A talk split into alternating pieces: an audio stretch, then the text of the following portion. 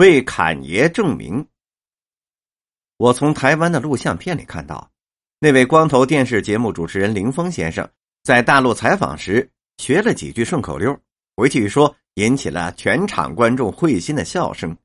其中一句便是“十亿人民九亿侃，还有一亿在发展”。不久，出生在台北的侄女儿就来到北京。闲谈中，我问他懂不懂侃大山，他立刻就笑了。我也应该算是个北京人呐，还能不喜欢侃大山吗？十亿人民九亿侃，我们住在台湾的，至少也属于那还有一亿的在发展之列的吧。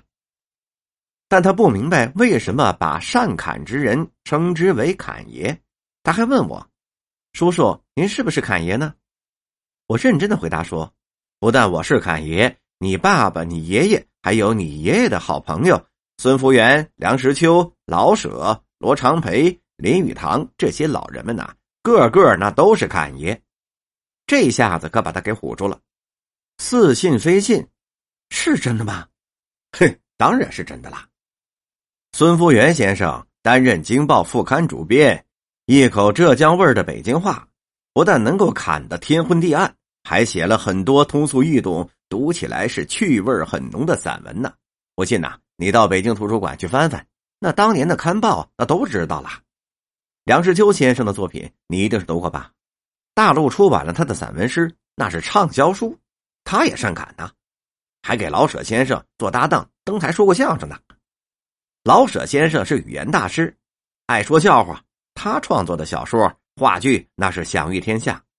年轻人不一定知道，他还写过很多的古词儿，包括相声段子、歌词儿，包括这个平民识字课本儿乃至谜语笑话，还有另外一位语言大师罗长培先生，那是当过语言研究所的所长，那是语言学的天才专家。不但中国各地的方言，就是外语啊，也能够学得很快。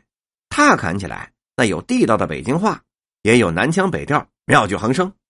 林语堂先生说过话呀，行文之间是最讲究幽默感的。幽默这个词儿，就是他音译创造过来的。呃，这最初鲁迅先生不赞同，可是又找不出来更好的汉字来重新翻译。若干年之后，鲁迅先生的文章里啊，也使用幽默这个新词喽。他们这几位老哥们聚在一起说话，侃大山，讲笑话，简直就是一场相声大会。哎呀，可惜我当时年龄太小了，没有录音机，否则记录下来，把它稍微整理一下，那就是一部新的《笑林广记》。我们的话题就由此开始了。我告诉他，“侃”这个汉字只有一种含义，刚直冒。经典的用法见于《论语》，“侃侃如也”。现代字典的解释是理直气壮的样子，例如“侃侃而谈”，可见它是一个很完美的褒义字眼儿。那么，为什么许多人又觉得“侃”这个字带着那么不严肃、不甚求解、海阔天空？夸夸其谈呢，乃至于游戏人生的味道呢？我看啊，这主要是受了调侃和侃大山这些词儿的影响。其实啊，深一步的研究，我们过去的生活氛围是不是有点过于严肃了呢？有些话我没有对侄女说，她毕竟是从台湾来的，说简单了呢听不懂，让她听懂呢又太费口舌。咱比方说文革当中砸花盆啊，包括那个金鱼缸。没收象棋、扑克、麻将牌，全国只有八个样板戏，以及根本不属于文艺的语录歌，包括中字舞。咱老百姓生活那是文化沙漠呀。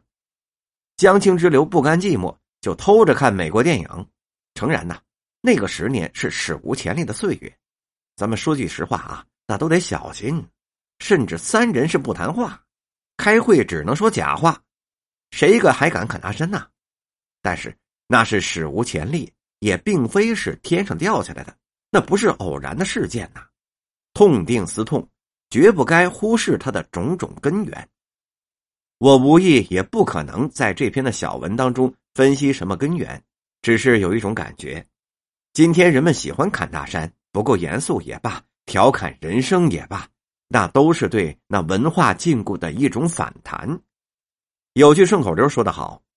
广东人什么都敢吃，上海人什么都敢穿，北京人什么都敢说，好一个什么都敢说呀！敢说就可能出圈可是无论如何，那也比什么三人不谈话强一百倍呀。从文学艺术方面来看，出圈往往就是创新。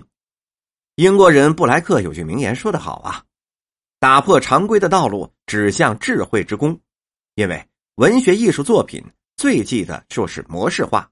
咱比方说像样板戏那样，它永远是需要创新的呀。其实科技技术、各种商品哪一样不需要创新呢？生活当中本来就应该是日新月异呀。最近还有一个新的学说：猴子。究竟是怎么变成人的？是因为一部分猿猴在群居的过程当中逐渐发展了语言吗？有了相互交流的思想重要的工具吗？这样才能够使经验的积累、传播知识、发展智慧，还是创造文化等等有了可能呢？才从猿猴社会迈进了人类社会啊！我很欣赏这个新学说，觉得啊，它比劳动创造人类更具说服力，因为。人类和其他动物的根本区别是在于大脑的发达，有了意识才会劳动嘛。当然了，劳动又可以进一步的促使大脑的发达。然而，人类的劳动是群体的劳动，社会的劳动。如果没有语言这个相互交流思想的工具，劳动也是无法想象的。由此，我们不难看出语言的伟大作用，因为我们都是社会的人，不是鲁滨逊。小说的前身是话本，文学和历史学的初始状态那是口头文学，他们的源头和基础那都是群众的语言和故事，其他的知识、技术、经验以及大文化范畴内的衣食住行、婚丧嫁娶等风俗习惯，在没有文字以前，包括了有文字以后的大多数情况下，那都是靠语言传播的。当代的尼泊尔、巴布亚新几内亚、非洲和南美洲的若干部族，仍然是靠着语言，也就是口头文学、演唱史诗来传播他们的文化。即使在现代化传播媒体多种多样的大都市里，儿童不出门也知天下事。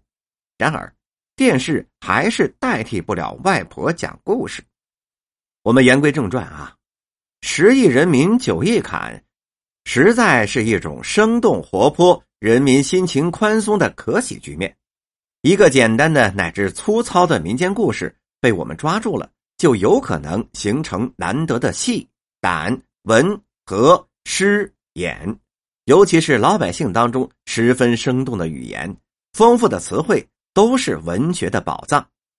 语言是文学的第一要素嘛，因此，让大家说话，大家敢说话。对领导者而言，可能是正通人或者是表现；对于文艺工作者而言，则是一种如鱼得水般的生存环境，才不会把文艺逼进死胡同，万马齐喑。